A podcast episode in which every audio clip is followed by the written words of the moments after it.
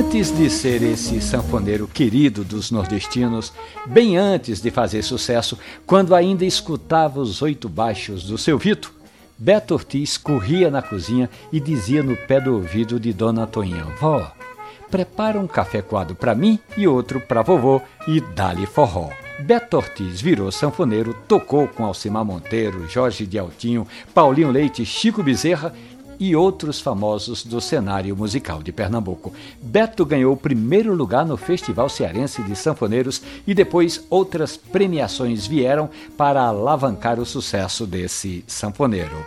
E hoje?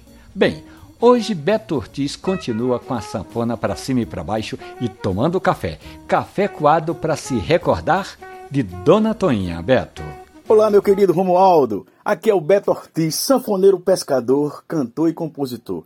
Meu querido, eu adoro um cafezinho, mas o método do meu café é um café coado do dia, claro, bem feitinho, bem quentinho e bem amargo. Eu tomei esse café maravilhoso na livraria Jaquira e eu adorei.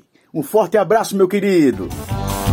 Seu Januário nessa festa de arraiar quem dança, dança, quem não dança quer dançar.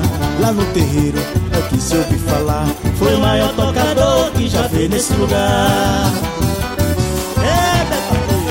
É, Essa história de Beto Ortiz e outras tantas que eu conto aqui no quadro Café e Conversa, você pode ouvi-las quantas vezes quiser na página da radiojornal.com.br ou no Spotify. Café e Conversa. Um abraço, bom forró, bom café. Ê, Betorquinho, você também é um dos grandes tocadores daqui, meu irmão. Obrigado, Joaquim Gonzaga.